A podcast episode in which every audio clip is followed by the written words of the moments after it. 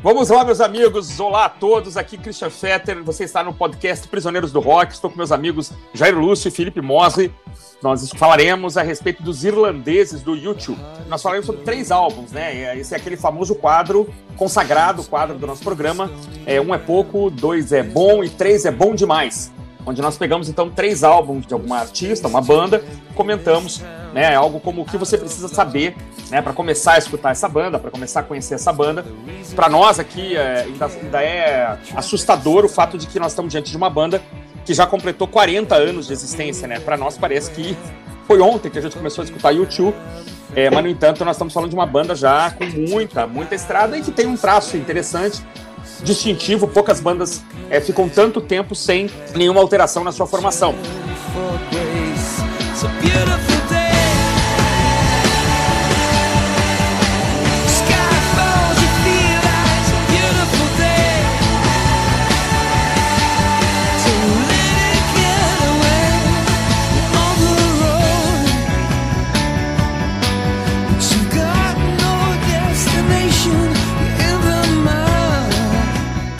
E o, a gente vai falar primeiro, dando uma subvertida aqui na, na ordem da, do, dos, dos fatores, nós vamos falar primeiro a respeito do álbum mais recente dos que nós escolhemos. Nós escolhemos os discos uh, Joshua Tree, tô certo? Sim. Sim. Obrigado. e atenção, isso não foi ensaiado, né? Nós vamos falar do disco Actum Baby, né? Sim! Muito obrigado. E do disco. Eu vou ficar surdo. E do disco All That You Can't Leave Behind. Né? Um disco lançado em 2000. E aí, um, um disco que eu gosto muito, assim, na verdade, né? Produzido pelo Daniel Lanois que era, e o Brian Eno, que são colaboradores é, contumazes da banda, né? E o que eu acho é o seguinte, aqui, sendo muito sincero, é, eu acho que é um disco, em primeiro lugar, absurdamente coeso, é, é um disco que eu, que eu andei escutando muito recentemente, até por coincidência é, a gente bolou esse, esse, essa pauta depois, eu vim escutando muito esse disco. Eu vou falar uma coisa que parece uma loucura, mas assim, você escuta a faixa 1 e fala, ah, essa aqui realmente é uma bela faixa 1. Mas você escuta a faixa 8 e fala, pô, essa aqui tinha que ser a 8 mesmo.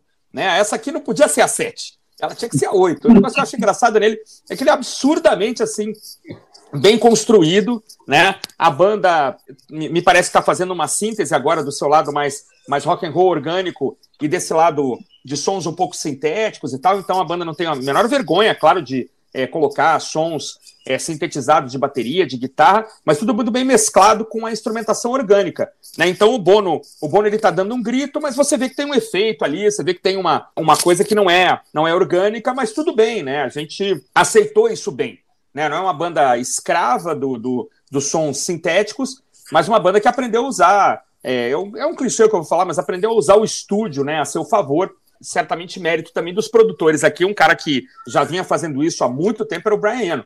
Então é uma sequência de faixas impressionante. Eu não sei dizer é, se a banda conseguiu fazer isso depois, né? Você pega uma série de faixas que são muito boas, né? Beautiful Day, Stuck in a Moment, Elevation, Walk On é muito legal, Kaita é muito legal. Quer dizer, as faixas são muito. Não, você não olha e diz, ah, isso aqui é, podia estar fora do disco, essa faixa é um pouco mais fraca. Eu não me lembro é, de ouvir o disco e, ah, isso aqui ficou deslocado e tal, né? O disco tem um tamanho justo, né? Tem uma, uma instrumentação muito boa. O Bono tá cantando bem, aqui ele começa a sentir um pouquinho, né, os efeitos da idade. Claro, aqui a banda tá com 20 anos de carreira, não dá mais para, né, berrar Glória do jeito que se berrava em 79, né? Mas é um, é um envelhecimento digno. Assim, eu, eu gosto de como a, a natural decadência da voz dele se, se, se mostra.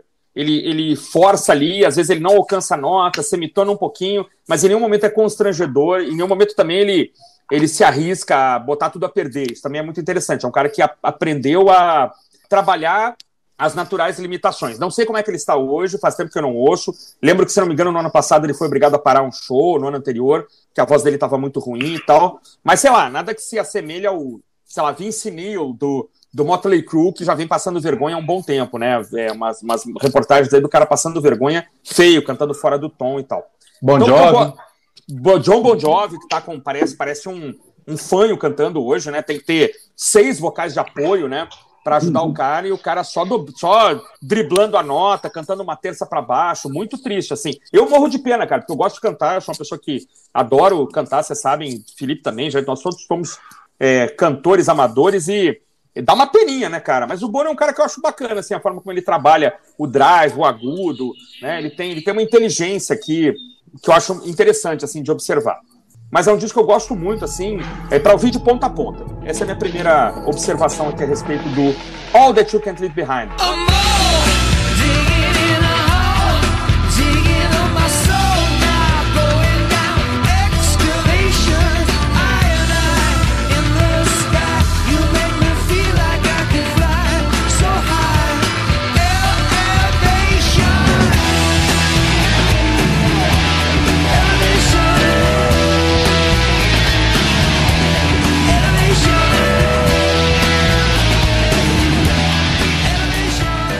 É interessante ver que esse disco já tem mais de 20 anos, né? E quando ele foi lançado, a banda tinha 20 anos. Então, uhum. era um, um, momento assim muito tradicional de grandes artistas, de grandes bandas. A, a banda passa uma, duas décadas no seu auge, né? Ou pelo menos no seu início criativo, depois no seu auge, faz grandes álbuns, né, que se tornam clássicos com o tempo, cria uma base de fãs, aí mostra coisas novas para a base de fãs, os fãs às vezes gostam, às vezes não gostam, os caras envelhecem, né, começam a ter filhos, a família, sentem o peso da concorrência, por volta dos anos 90, ele enfrentava é, uma concorrência de várias outras bandas se candidatando ao cargo de maior banda do planeta. Uhum. E aí a sensação que dá com o All That You Can Leave Behind é que eles queriam resgatar isso.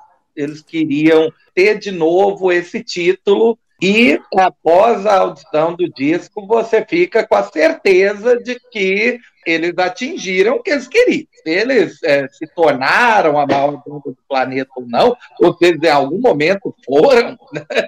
é, hum. se rola empáfia né, natural, é, é outro papo, é para cada um discutir. Mas, sem dúvida, o disco tem uma grande eloquência que é, chamou muito a atenção ali no, no, início da década 00, né? Primeira música já é sensacional, né? Beautiful Day já abre é, foi o primeiro single do disco, já abre lentinha e vai crescendo e estoura no refrão, né? O Bono joga a voz lá para cima, né? A batida de bateria é uma, é uma, delícia. Eu lembro de nessa época ainda ser DJ e tocar essa música e você ficar se perguntando, mas as pessoas vão dançar isso? E dançavam, né? Era, era incrível, justamente pela potência vocal ali no refrão. E depois o disco vai seguindo realmente muito bem. Uh, o Ed está inspiradíssimo nos riffs, né? ele é, satura a guitarra em várias faixas, dando um, um clima muito interessante. Né? Uhum. Elevation, né? que é a, é a, segunda música, né? já tem essa pegada, né? já não é tão paradinha, né, como o início de Beautiful Day. Eu gosto é, muito de Stuck in the Moment, que tocou um monte, né? E do lado B, eu gosto demais de Wild Honey, né? Que é uma baladinha, parece, é, parece aquela coisa típica de country cantado por inglês. Eles são uhum. irlandeses, tudo bem, né? Mas, mas é contagiante, né? É, é gostosa de ouvir. E gosto também de When I Look at the World, o baixo já está mais acelerado, né? O Ed coloca uns efeitos de guitarra aqui e ali, né? O vocal do Bono está excelente nessa faixa. Né? E eu, eu, esqueci a faixa que fecha o disco, mas ela é meio bobinha, né? Acho que é The Grace, né? É, depende é, da versão, depende da versão. Tem uma é. versão que tem uma, uma letra do, é, do Salman Rushdie, né? Dos versos satânicos, que é the, hum. ground, the Ground Beneath Her Feet. Mas é, na versão americana termina com Grace. Aí é uma baladinha naquele estilo do que o Bono gosta de fazer, né? Aquelas letras meio místicas, né? Meio religiosas, né? É, não é a uhum. melhor coisa, não, mas é uma, é uma faixa digna, né? Para encerrar ali. E foi, foi um disco de comeback poderosíssimo, porque o YouTube tinha vindo de duas decisões lá um pouquinho questionáveis, no mínimo. Né? O, os Europa de 93 e o Pop, não lembro se o Pop é de 96 ou 97, né, mas é, principalmente o Pop, né, que tem uma pegada é, bem eletrônica, né, são discos que hoje você meio que torce o nariz um pouco, né, é, não cheiram muito bem e envelheceram muito mal. Embora tenha né, uma ligação sentimental com essa época, foi porque foi quando eu consegui ver o YouTube, né? Foi a, ah, primeira, a primeira turnê que eles fizeram no Brasil, foi a turnê do pop, né, entre é, o pop e o All the Can Leave Behind. Eu, eu gosto bastante de, de para onde ele aponta. É, meio que passava uma tábula rasa e ó, nós somos o YouTube, caralho! Estejam prontos, né? Estejam prontos é, se vocês quiserem ter a maior banda de rock, né? Vocês vão ter um, alguém à altura aqui.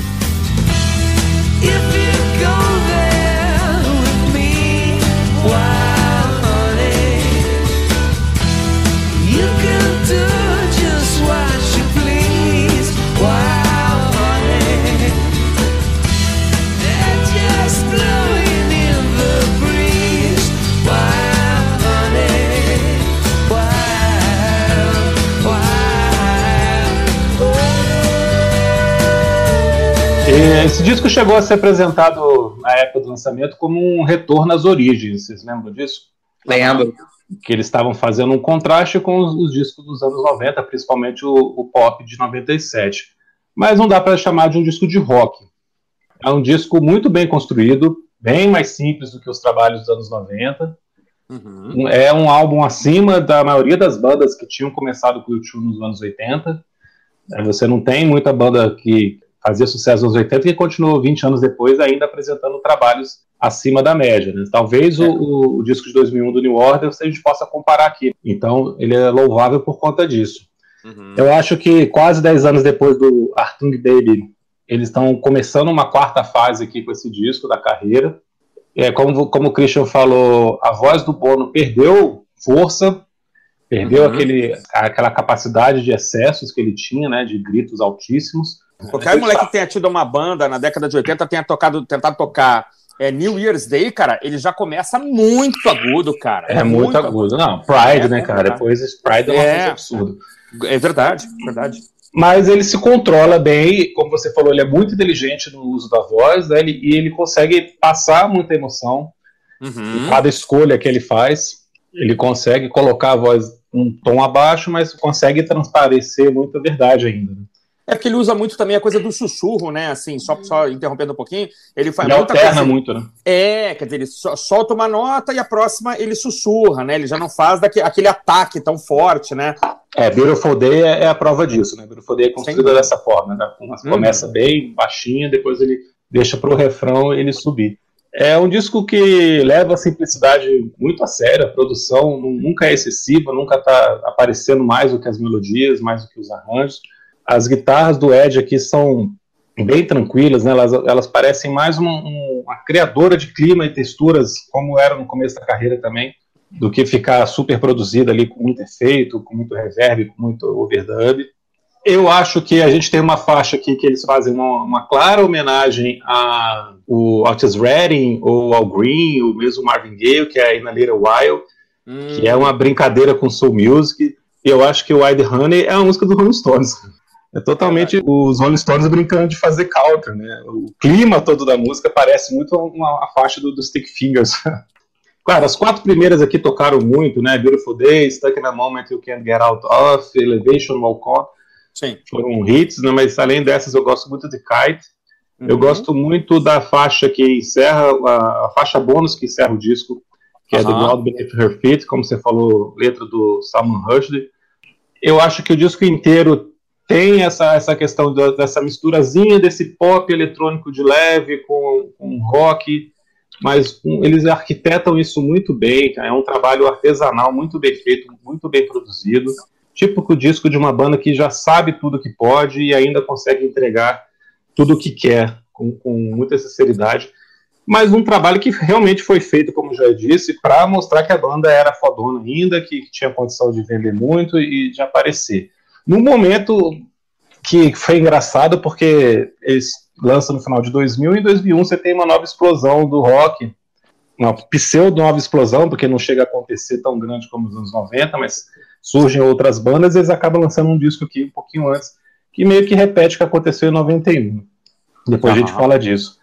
É, o disco pop, de uma certa forma, foi, foi massacrado, embora tenha vendido muito bem, gerou uma bela turnê, mas muitos fãs tradicionais da banda se sentiram nessa fase um pouco traídos, né? Com certeza, né? O fã tem isso também, né?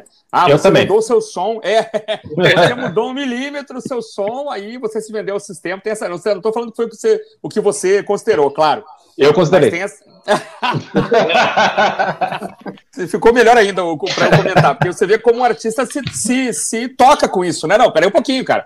Os caras estão dizendo que a gente mudou tudo e, pô, até, até o Felipe, cara, até o Felipe. a mensagem. Ah, não, o Felipe não. E aí a banda é, consegue, né, como a gente falou, voltar sem deixar toda essa carga de influência, né, de, de ter trabalhado muito tempo com o Brian, com o Daniel Lanois, como isso vem é, fazer com que o disco não seja bem um disco de rock and roll, né? É um disco de, de, de rock, mas não aquele rock clássico, né?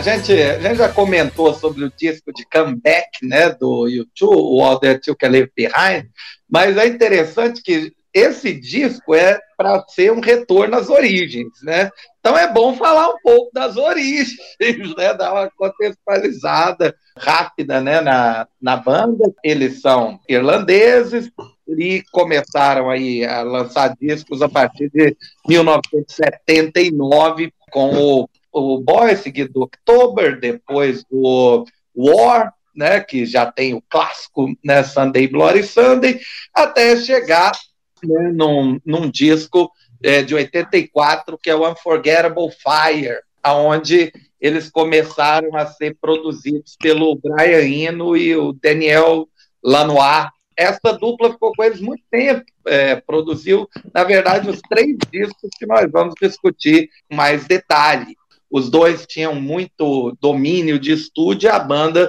pôde beber dessa fonte aí e atingir né, uma qualidade sonora maior até. Até que em 87, quando o U2 já era uma banda bastante conhecida na Inglaterra, né, na, na Europa, eles é, se tornam uma banda global com o lançamento do The Joshua Tree, que eu vou passar para o Felipe para comentar e eu volto para fazer alguns comentários finais sobre esse disco. Vai lá. Eu acho que o The Joshua Tree é o, o aprimoramento do que eles tinham feito no Forgettable Fire. Eles estão usando os mesmos ingredientes aqui, mas de uma maneira mais refinada, é, fruto dessa produção do Daniel Lanois com o Brian Eno, que se aprimora para chegar nesse disco. No Unforgettable Fire, a gente ainda tem um certo, uma certa lembrança do que era o YouTube do começo da carreira em Pride, que é uma música hino, arena rock completa, do mesmo estilo que eles tinham feito em New Year's Day e Sunday Bloody Sunday. Né, aquela coisa que o Bono está gritando, está sendo super exagerado, extravagante, espetaculoso mesmo. Me, messi, messiânico. Messiânico né? demais, né? uma letra política.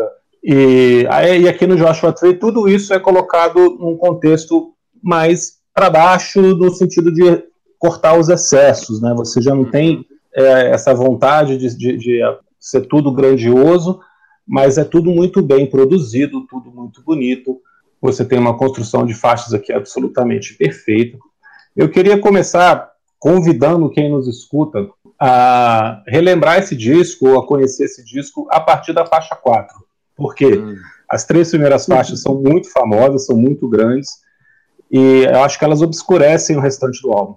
Eu acho que você esquecer que tem essas três primeiras e começar com Bullet the Blue Sky, que é a quarta faixa, que é um rock mas aí você já vê o contraste, como é que é um rock mais acelerado, mais diferente do que eles faziam antes. A lindíssima Running to Stand Still, super delicada, super bem construída, onde não tem nada fora do lugar ali, é tudo feito trabalho de, de artesão mesmo. Outra faixa também que eu acho perfeita, que é Red Hill Man in Town, muito bonita. É, One Tree Hill também é outra faixa pop rock que o tio constrói como ninguém sabe fazer. Exit também é outra beleza de música. E aí depois vocês conhecer ou relembrar todas essas músicas que ficam um pouco esquecidas por causa dessas primeiras, aí você vai e, e talvez, vocês talvez esteja cansado como eu das primeiras músicas, uhum. tocaram demais, e aí você pode começar a escutar da primeira, the Street Have No Name, são três grandes hinos aqui, né? Apesar que eu acho que I Still Haven't Found What I'm Looking For é uma faixa superestimada, ela é inferior a essas que eu citei que estão no restante do disco.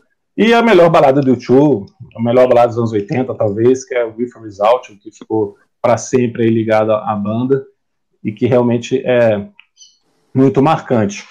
É, eu acho que é um, um, álbum que tem uma pegada um pouquinho sombria também, né? Você, as faixas não são muito aceleradas, muito alegres, uma ou outra tem um pouquinho mais, mas mesmo as mais rápidas não tem um tom muito de, de cantar pulando num, num, show de rock, né? Elas têm um tom um pouquinho mais sombrio, mas funciona de uma forma muito bem, é tudo muito cativante, né? Uhum. E você tem e você tem aqui muito claro uma influência da música americana às vezes em pequenos detalhes, né? Uma música que começa com uma gaita, ou um slide de guitarra numa outra faixa, né? Que eles vão colocando essas influências de, de blues, de country, que, que vão que depois crescem muito no disco seguinte e que contribuíram muito para eles explodirem como uma banda global, como o Jair falou. Né? Eles, eles, passam a ser uma banda americana na prática, né? Porque eles começam a fazer mais sucesso lá também. É, esse disco talvez seja o maior disco de rock dos anos 80, apesar do, do dos nossos amigos da Straits terem o, o, disco de maior vendagem, uhum. mas é um, um, disco que chamou muita atenção para essa banda de uma cena do pós-punk que nenhuma tinha estourado dessa maneira como eles fizeram com The Joshua Tree. É, é um, um, disco que, desde a capa até a última faixa, foi tudo muito bem construído e montado, mas o YouTube talvez tenha chegado num, num excesso de perfeição que eles não conseguiriam mais repetir e eles pagam até um certo preço por isso. É a minha primeira opinião aí sobre esse disco.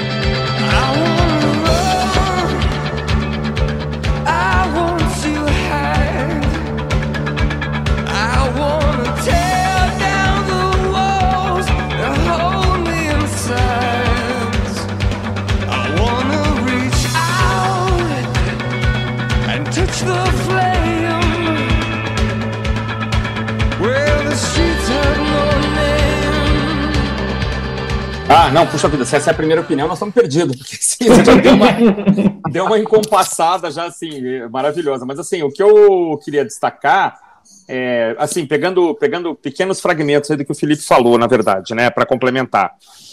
É, esse movimento, né, de uma banda se tornar uma banda é, americana, né, ou amer americana, como gostam de falar, é um movimento já conhecido, né. Na década de 70, o Fleetwood Mac passou por isso, né. O Fleetwood Mac era uma banda de blues inglesa, que um belo dia, depois de, sei lá, quase 10 álbuns, virou uma banda americana, né? E, e isso foi muito bom para eles, claro. Né? E o U2, ele já vinha banda pós-punk, irlandesa, aquela coisa, como a gente falou aqui, combativa, messiânica, é politizada pra caramba e tal. Não que isso tenha sido abandonado aqui, né? Logicamente não, mas assim, talvez os caras tivessem talento demais para ser apenas uma banda de pós-punk irlandesa, né?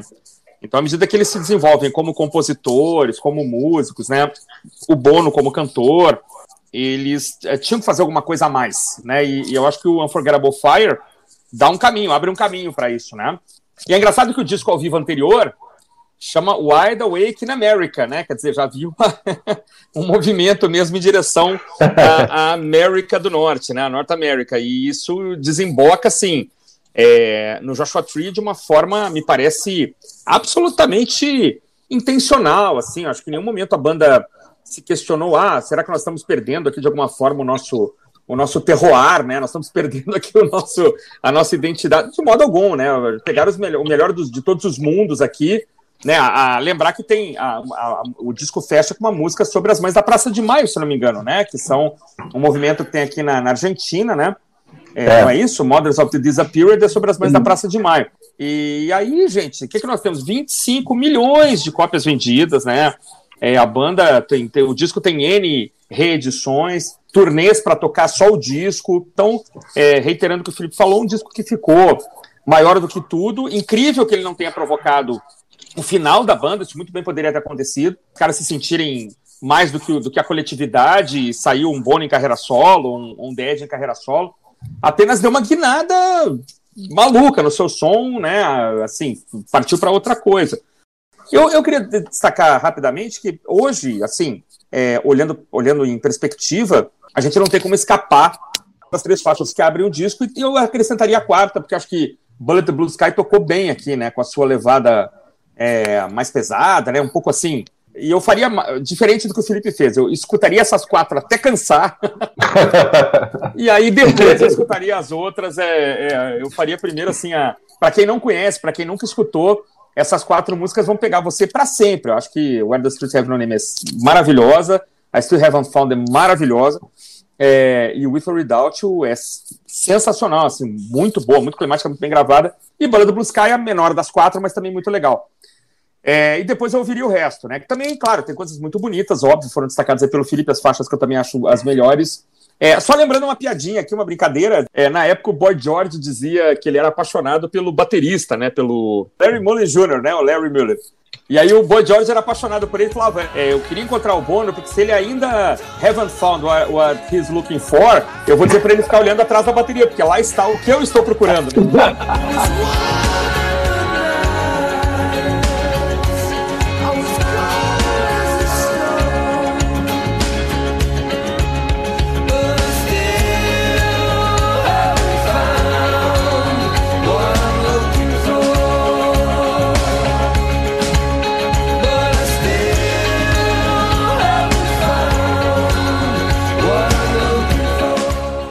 assim, eu não sei opinar se esse disco é, é melhor que o Brothers in Arms, mas é, essa é uma disputa assim, Beethoven versus Mozart, né? Assim, se, é, é, escola de samba do Rio, né? Um deve ser 10, outro é 9,99, e aí um dos dois leva melhor. Eu, eu, eu, diria que eu não tenho como opinar assim sobre qual dos dois é melhor.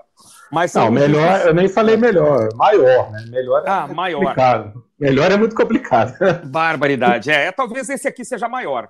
Pois é, eu também acho que talvez seja maior, mas melhor aí fica para cada um. É, de, é aí, depende da semana que você está ouvindo, né? É, o melhor foi o que a gente fez o programa da semana passada.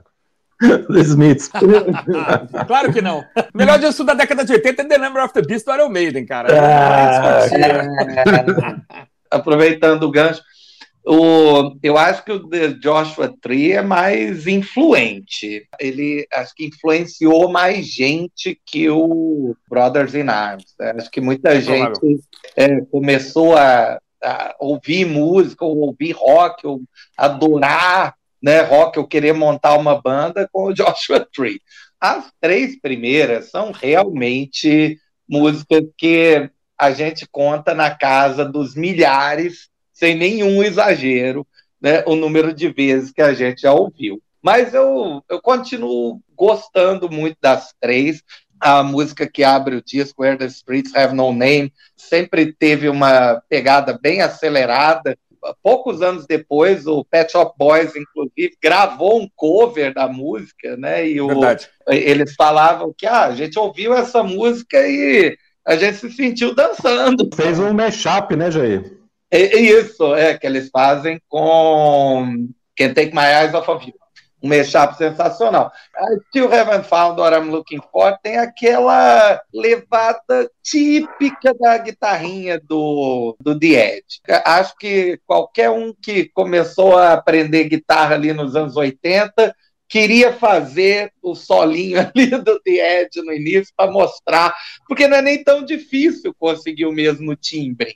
E o Ivory Doubt, pô, é o tema de Ross and Rachel.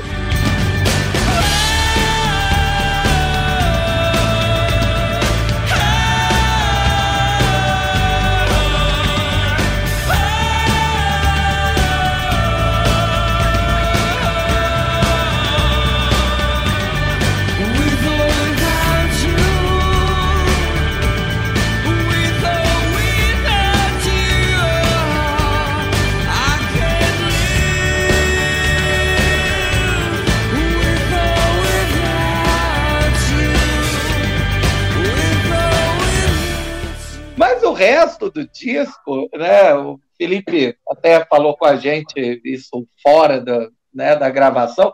O resto do disco, ele não é tipo Brothers in Arms, que você pega o lado B, escuta três musiquinhas e, nossa, mas é, esquecíveis. O resto do disco, não, ele, ele segue bem, né? ele é, continua com pulso, com um, um disco muito interessante, muito gostoso de continuar ouvindo a, a, banda, sem dúvida, queria mostrar que, olha, a gente é preocupado com o mundo. Na, aparecia nas letras, né? Por exemplo, Bullet the Blue Sky, ele fala sobre a intervenção da direita lá em El Salvador, né? Como o Christian falou, Mothers of the Disappeared é, é sobre as mães da Praça de Maio na Argentina, Red Hill Mining Town é sobre a greve né, dos trabalhadores de Minas, né, os mineiros da Inglaterra. Exit ele faz uma, uma releitura, né, ele se inspira num livro do Gary, Gary Gilmore, é, assim, para fazer a letra.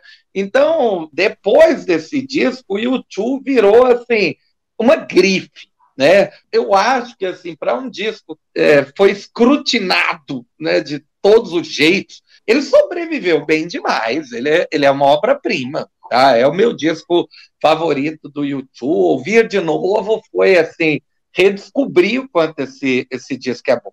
É, é, foi o disco que, na época, né, a Bis elegeu como melhor disco de 87, é, não foi a única revista, né, entrou nas listas de melhores do ano né, de praticamente todo veículo especializado, eu, a banda está muito refinada, não tem nada estridente, e tem é, Bono como o único Messias que eu respeito. Né? então, é, é, bonito, é bonito demais. A capa é linda. Né? É um, eu li alguma crítica onde o crítico falou que o disco é, era um wide scope, né, assim como a capa, né, que é um panorama né, do Vale da Morte, lá com eles em preto e branco, tá? o disco é isso, ele abre realmente o mundo para o YouTube e eles se tornam ali provavelmente a maior banda né, do, dos anos 80. Depois ele, para variar, né, é, tiveram um percalçozinho. Você falou do, das fotos aí da capa do Vale da Morte, eu lembrei disso. Eles foram fazer essa sessão de fotos lá no deserto e o disco não tinha esse nome até então. Eles acharam essa árvore lá, árvore de Josué, um tipo de árvore, né? E aí eles gostaram tanto da, dessa árvore que está na contracapa do disco e que depois virou o símbolo do disco na edição de 30 anos, é, é a foto em dourado dessa árvore. E aí eles deram o nome por causa dessa árvore que eles encontraram lá no deserto quando eles foram fazer sessão de fotos. Aliás, sessão de fotos do, do, do Anton Corbijn lá, que é o, é o fotógrafo do Joy Division, Depeche Mode e diversos outros artistas.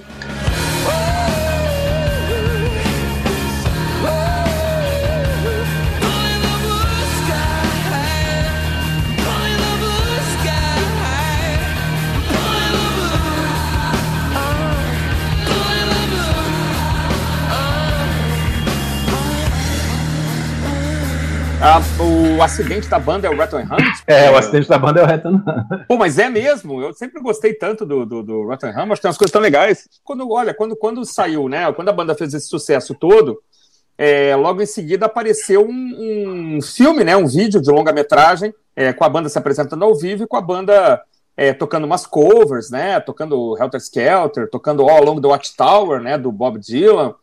É, músicas com o B.B. King, saiu um filme mesmo, né? No cinema. Não foi ah, é? saiu um é. VHS. eu me lembro, eu me lembro assim de, de ver o vídeo, alugar o VHS, levar para casa e tal. Pô, BB King, o cara elogiando eles e tal. É, eu gostei, cara. Eu achei legal. Achei assim, é, é um exagero do exagero de uma banda que era a maior banda do mundo na época, né? Então, assim, é, é permitido, eu acho. E os caras estavam ali numa, numa encruzilhada também sobre o que fazer, para que lado seguir. Bom, vamos, vamos fazer uma mega turnê e vamos registrar algumas coisas. Eu lembro que até eu tinha o The Ed cantando uma música.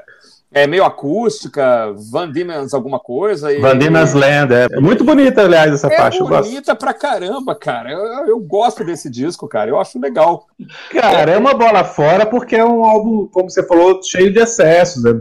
É. Ele é muito sem norte, né? Ele é um disco que tem faixas ao vivo, que tem covers, que tem coisas de estúdio que não combinam muito a sonoridade com o que a banda estava fazendo e nem com as gravações ao vivo. Sabe? Tudo é muito over, sabe? Aquela gravação com, com coral gospel de Still Haven't Found. Ah. E muito, é um disco duplo, com filme no cinema. Eu acho que não falta foco. Então ele vendeu bem, mas foi muito criticado por conta disso. Entendi. É, e essas coisas de querer soar, é, soar, muito americano, né? Tudo tem cara de ah, ser é. muito americano. Ah, é. Né? ah, é. Total. Aqui os caras se jogaram. É, aquela coisa de falar, ah, esquecemos o terroir mesmo aqui, né? Os caras é, viraram a banda não, de americana. E aí depois fugiram para a Europa. É, aí eles, eles entram numa crise existencial. É. E o que, que você faz quando está numa crise existencial? Como ensinou David Bowie, você vai para Berlim. Você vai para Berlim. E é claro, é muito simbólico você ir para o estúdio Hansa, que é o estúdio que o David Bowie gravou a trilogia de Berlim com o Iggy Pop, né? É verdade. E, fica, e você, você ainda pega a Alemanha naquele momento ali do, do, da queda do muro de Berlim, a reunificação, tudo acontecendo. Então ficou muito bonito dizer que o Arthur Baby era um disco influenciado por tudo isso, né? Pelo estúdio, é pelo momento político. Mas eles foram para lá e não fizeram porra nenhuma, cara. Ficaram lá. É, é, meio, é meio aquela história do New Order e Ibiza, né? Eles foram para lá e só curtiram, só brigaram, porque cada um queria levar a banda para uma direção, o que, que eles iam fazer a seguir. E a única música que foi gravada em Berlim é a música mais tradicional, vamos dizer assim, do disco, que é o Ano. Mas eles acharam a música tão boa que eles falaram: caramba, a gente não sabe fazer boas músicas, é legal, agora vamos voltar para casa e vamos trabalhar.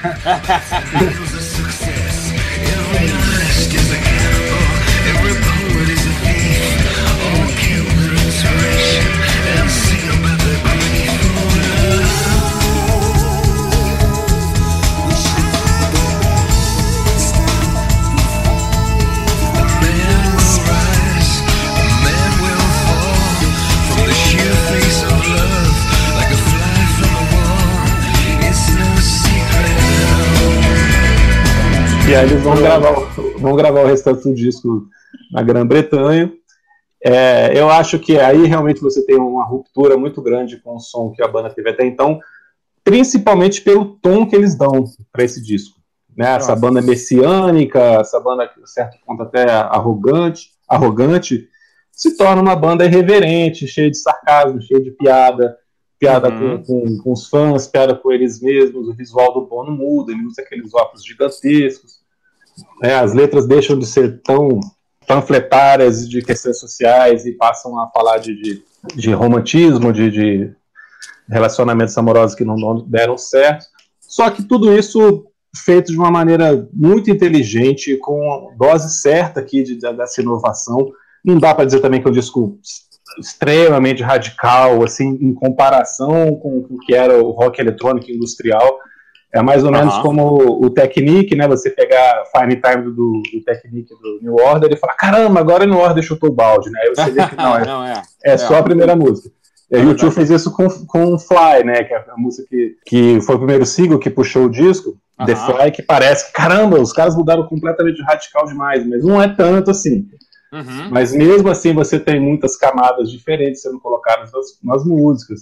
O jeito de cantar do Bono muda completamente, ele brinca com a própria voz, é, ele chega até a criar um, um personagem para ele fazer, ele canta em falsete e fala que é uma outra pessoa, que é uma mulher, né, que é The Fat Lady, eu acho. É verdade, é verdade. Então eles, eles deixam de se levar tão a sério. Né? Cara, eu acho esse disco extremamente bem construído, todas as faixas são muito boas, é impossível você ouvir uma música e falar que ela está fora do lugar aqui. E é um disco que ele vai crescendo, as faixas, você, ele começa muito bem, mas ele vai crescendo ao longo do, do tempo que você vai escutando. Não tem barriga no meio, não tem barrigada no meio, assim, o meio não é mais fraco do que a primeira e a última música, ou o começo do lado B.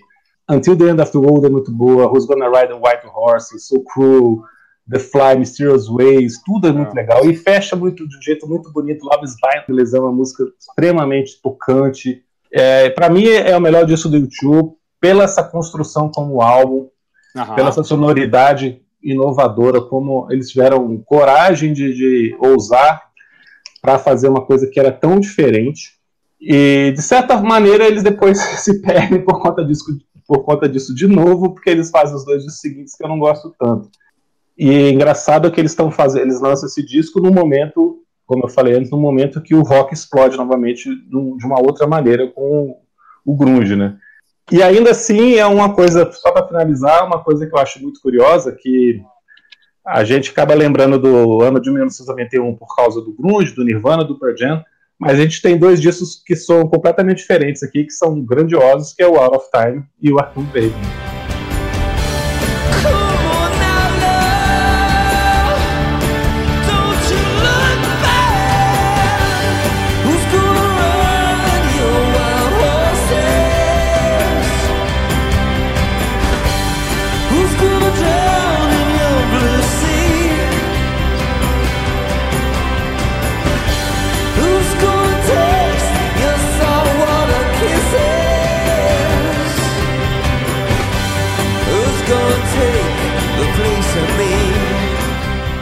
O, Acton Baby foi chocante quando, quando eu ouvi.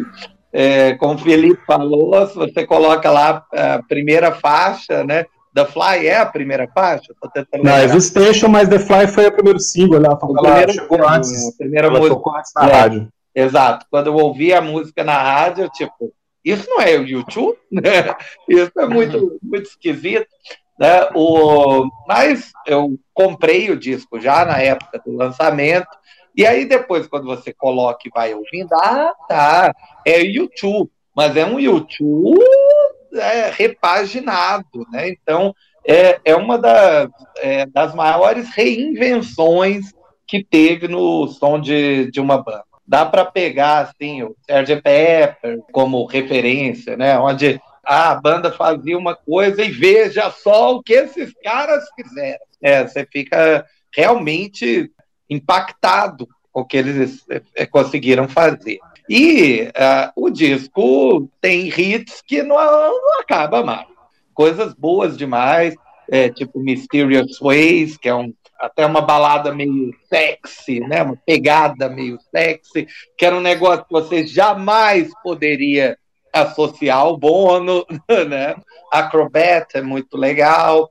Even Better Than the Real Thing, que é, já apontava para essa linha de vamos fazer um negócio eletrônico aqui para dançar.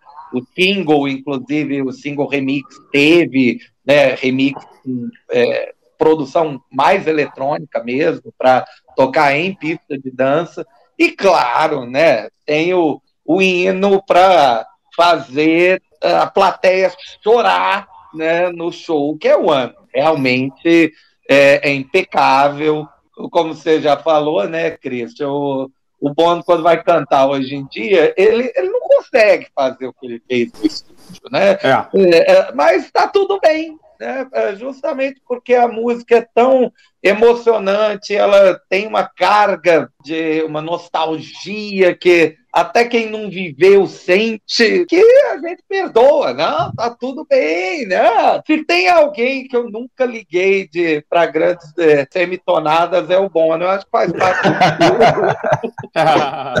talvez, talvez não seja a melhor capa eu, eu sei que eles queriam dar essa sensação de colagem visual, né, com colagem sonora, mas não é a melhor capa. É até interessante ver né, que a capa do All That You Can Leave Behind, né, o primeiro que a gente falou, mas né, que é o último na sequência cronológica, meio que retoma a simplicidade né, das primeiras capas. Ah, são eles no saguão de um aeroporto, né?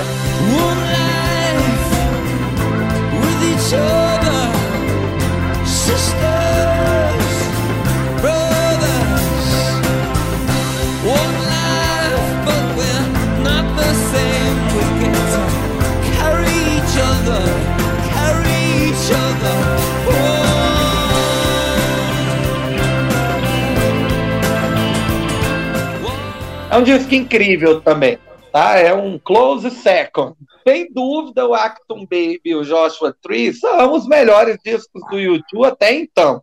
Eu acho que vão ser para sempre. Sem dúvida, está entre esses dois. É, a ideia é escute os dois e escolha. Quer mais predileção para um, às vezes está associado realmente ao momento né, que você ouviu o disco. Acho que eu ouvi o Joshua Tree mais no início da adolescência e o Acton Baby mais no fim. E o início da adolescência deve ter sido mais marcante né, os primeiros beijinhos. Isso é muito marcante mesmo. Começou os out ainda, né? é verdade. Eu lembro que eu achei esquisito também. Eu achei que o tio tinha acabado, na verdade, porque a gente não tinha acesso a muita notícia, né? Já fazia o que? Uns três anos do, do lançamento do, do, disco anterior, a gente já começava a não, não ouvir falar mais da, da banda, você não tem informação, você acha que o grupo está acabando. E foi um susto mesmo, né? Desde a capa até o conteúdo quando apareceu o Acton, o nome Acton, né? E aí fui escutar mesmo os hits na época, assim, escutei o que mais tocou, o One, né, que tinha um videoclipe muito legal também, Even Better Than The Real Thing, Until the End of the World, Who's Gonna Ride Your Wild Horses, e principalmente Mysterious Ways, que é a minha preferida, assim, o One foi durante muito tempo, mas depois Mysterious Ways, mais recentemente, achei ela mais legal, não sei. Né? E, o, e, o, e o grupo aqui criou uma, uma, uma, né, uma coisa nova, pavimentou um caminho para os dois discos seguintes, né, que são os Europa, que eu acho muito legal também, acho interessante, e o pop que eu não, não gosto, não conheço, não quero conhecer, eu tenho já um, pré, um, pré, um preconceito com o, com o pop. É, o que, que eu acho legal aqui? A banda ousar é, mudar. Então eles podiam ter feito um Joshua Tree capítulo 2 e ficar nessa, nessa onda para sempre, né? Todavia, eles partiram para tentar fazer uma coisa nova. E, e aqui, é, a banda, mesmo tendo alterado radicalmente a sua estrutura sonora, eu acho que uma coisa muito legal do YouTube é a capacidade de compor músicas com refrões absolutamente memoráveis, assoviáveis, né, ótimos para serem cantados em show, ótimos para serem cantados no chuveiro, né, ótimos para você tentar tocar no violão para os seus amigos, entendeu? Então eles realmente têm uma coisa que aqui está mantida né? E eu acho que chega, pelo menos até o ano 2000, a gente já falou, né, do, do disco do ano 2000, que é conseguir construir canções que tem essa coisa da, da estrofe climática, que leva para um refrão bacana, que todo mundo vai cantar, né? É, então, mesmo que seja um grito de, sei lá, Elevation ou é, Mysterious, Way, Mysterious Ways, né? você, vai, você vai cantar junto, não tem, não tem escapatória.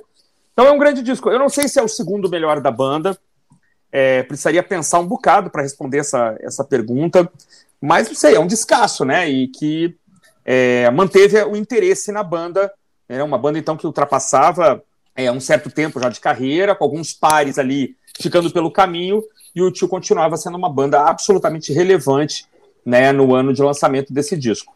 Então, gente, é sempre muito bom gravar com vocês. É, foi ótimo. Esse foi o nosso Um é Pouco, Dois é Bom Três é bom demais com os irlandeses do YouTube. Valeu, falou, até mais. Falou, abraço, acompanha a gente no, sigam-nos no Instagram e acompanhem nossos episódios aqui todos sábados e os drops a qualquer hora. Um abraço aí, meus amigos. Valeu, meus amigos, muito legal o programa de hoje. Continue com a gente, você que está nos escutando, compartilhe o nosso podcast. Beleza, então, gente, é isso aí.